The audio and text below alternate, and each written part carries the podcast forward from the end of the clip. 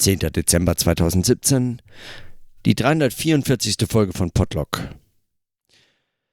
Heute Sonntag und Sonntag nach all diesen Tagungen der letzten Wochen und Monate habe ich damit verbracht, möglichst wenig zu machen.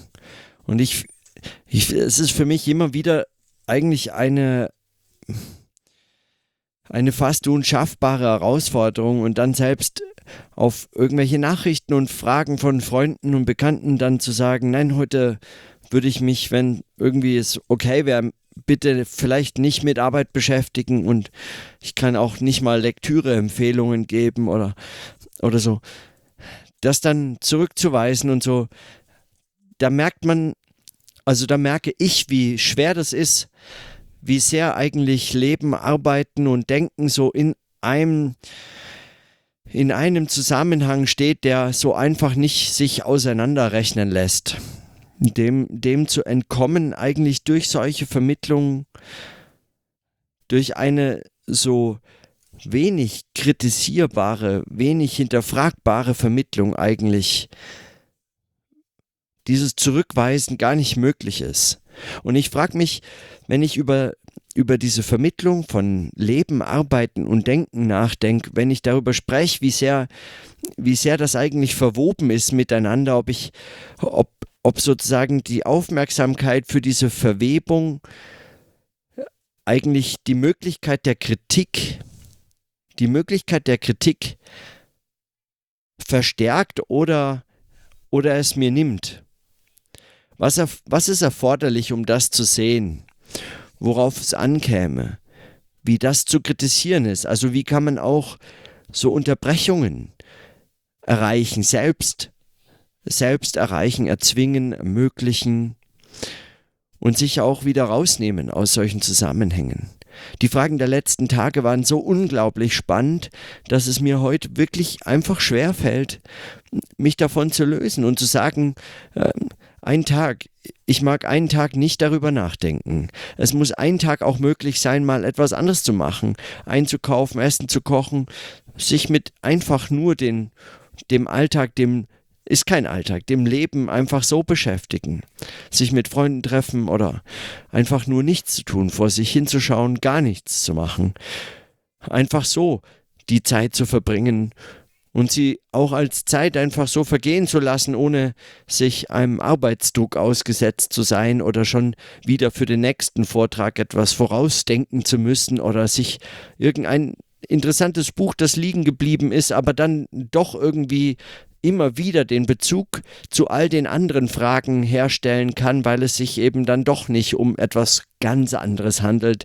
Aber wie auch, diese Vermittlungszusammenhänge verhindern das ja gerade. Also Leben, Arbeiten, Denken als immer vermittelte Zusammenhänge zu begreifen und es eigentlich auch gar nicht anders möglich halten. Ich weiß, dass das nicht anders möglich ist. Nicht, wenn man wenn, wenn sozusagen dass über Soziales und soziale Beziehungen und so fort nachdenken auch Teil des Arbeitens ist, wenn das Teil des Denkens ist, wenn es sich darauf bezieht, wenn, wenn der Gegenstand eine Medientheorie ist oder wenn der Gegenstand solche Medienfragen involviert, also Vermittlungsfragen in, in diesem dialektischen Sinne, dann lässt sich das nicht ausblenden, dann, dann ist das eigene Leben und Arbeiten mit auch der Erfahrungsgehalt und das Material, das einem zur Verfügung steht als Beobachtungsmaterial und nicht nur als Beobachtungsmaterial, sondern eben als empirischer Bezug auch dieses interventionistisch-experimentellen Arbeitens und Denkens,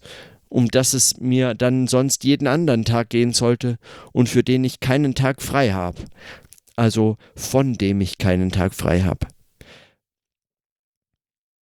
Wie damit umzugehen ist, das ist mir ein Rätsel. Ich habe da keinen Weg gefunden bislang. Und das ist gar keine Klage über äh, sozusagen wie, wie den ständigen Zwang, online sein zu müssen oder sich nicht von seinen technischen Geräten lösen zu können oder so, sondern das ist das finde ich noch viel übergriffiger eigentlich, weil ich, weil ich mich daraus gar nicht befreien kann, so als der Lebenszusammenhang, äh, der einem einfach schon in der Notwendigkeit zu überleben gegeben ist und, und dann, und dann läuft das immer mit. das läuft immer sofort an. Das zu verhindern ist unmöglich.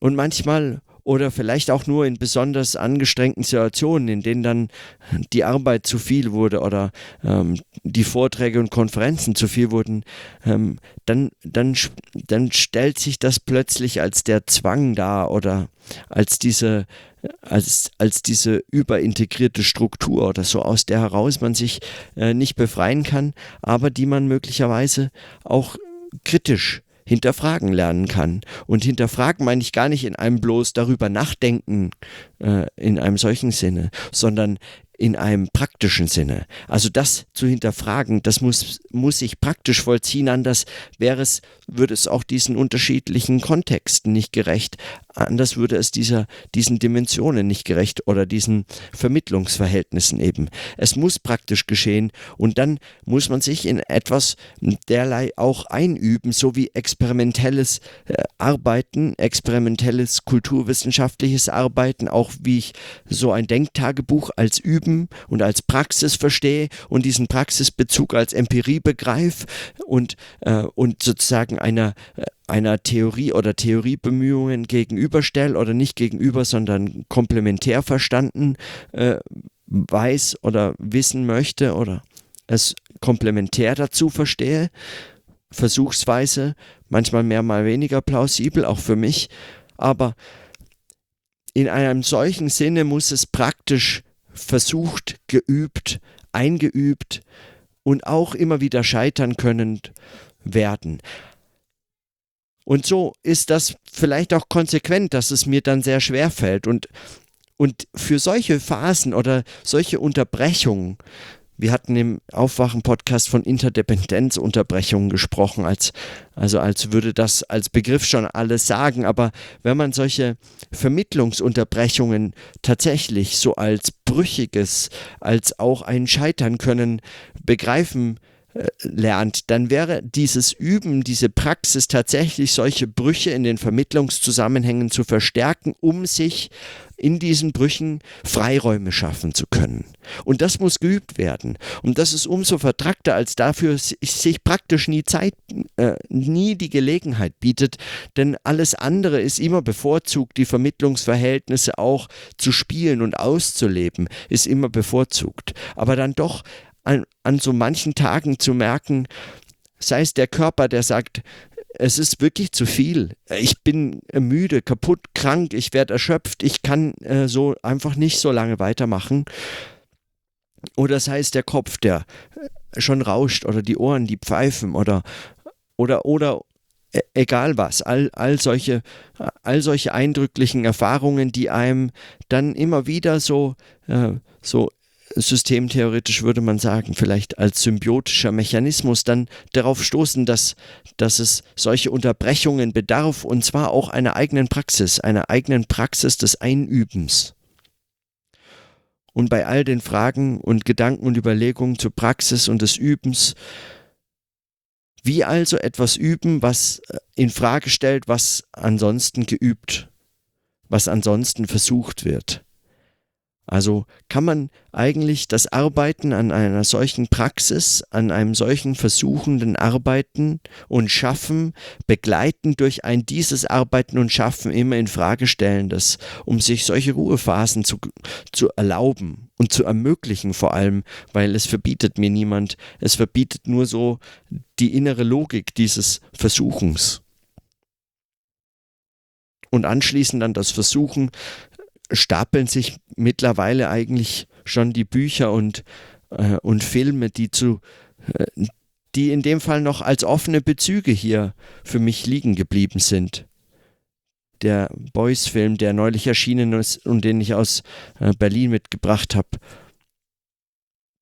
Dieses äh, Sloterdijk-Buch, Du musst dein Leben ändern, das ich im Stil so un, un, unerträglich finde, aber in das äh, ich für diese Fragen noch äh, schauen möchte. Immer wieder auch äh, die Essays von Montaigne, die ich, äh, die ich immer mal wieder noch, noch mal mir vornehmen wollte oder auf der Suche nach der verlorenen Zeit, für die ich einfach immer noch keine Zeit gefunden habe. Und dann ein neues Buch, das ich mir auch, das ich mir auch eigentlich für eine solche Fragestellung und dieses Arbeiten hier, wobei die Bezüge zu der Dissertation oder zu den anderen Projekten, die lassen sich gar nicht verhindern. Die sind ein anderes Buch, das ich äh, gebraucht bekommen hatte, Textsemiotik als Ideologiekritik. Ein kleiner Sammelband in der Edition Surkamp erschienen, schon etwas älter eigentlich, ziemlich. Aber diese Texte nochmal aufzugreifen und äh, miteinander in Bezug zu setzen. An welchen Tagen ist das denn möglich? An den Arbeitstagen zählt es nicht so richtig eindeutig zur Arbeit und manchmal fehlt mir die Kraft, gerade wenn dann die Vorträge sich häufen und die Konferenzen und Tagungen. Und an den Tagen, an denen ich wirklich die Unterbrechung dieser Vermittlungsverhältnisse auch als Übung begreifen will und dann mal möglichst wenig tun will und einfach mal einen Tag frei haben, was immer auch dieses frei heißt. Frei in dem Fall bedeutet ja dann wirklich eigentlich hauptsächlich diesen Zwang zu erfahren, in dem man steckt, in diesen Vermittlungsverhältnissen, aus denen zu befreien sich praktisch unmöglich ist. Was ist das denn für eine falsche Freiheit? Warum nennt man das dann überhaupt noch einmal einen Tag frei haben oder so? Warum nennt man das überhaupt so gestalten? Heißt das nicht viel eher einen Tag Zwang erfahren, einen Zwang oder eine Erschöpfung zu erfahren oder äh, etwas äh, zu erleben, was, was sich so im, im Verlauf und im Üben, im Tun, in der Tätigkeit selbst so nicht zeigt, wenn man beschäftigt ist, dem zu folgen. Der Arbeit zu folgen, dem Denken, den Fragen, den Projekten, den Überlegungen, den Texten, die geschrieben werden, dem Sprechen als Gesprächszusammenhang zu folgen wenn man nicht auf das Pfeifen hört, sondern auf die Worte. Aber wenn man auf, die, auf das Pfeifen hört, dann in diesen Momenten erlebt man dann Freiheit? Ist das Freiheit? Ist das ein freier Tag? Wie sinnvoll ist das denn, das so zu bezeichnen? Mir leuchtet es nicht ein und ich habe den Eindruck, Freiheit muss, wenn überhaupt, aus dieser Brüchigkeit der Vermittlungszusammenhänge selbst als Praxis begriffen werden. Freiheit ist etwas, was man zu tun hat, in dem Fall.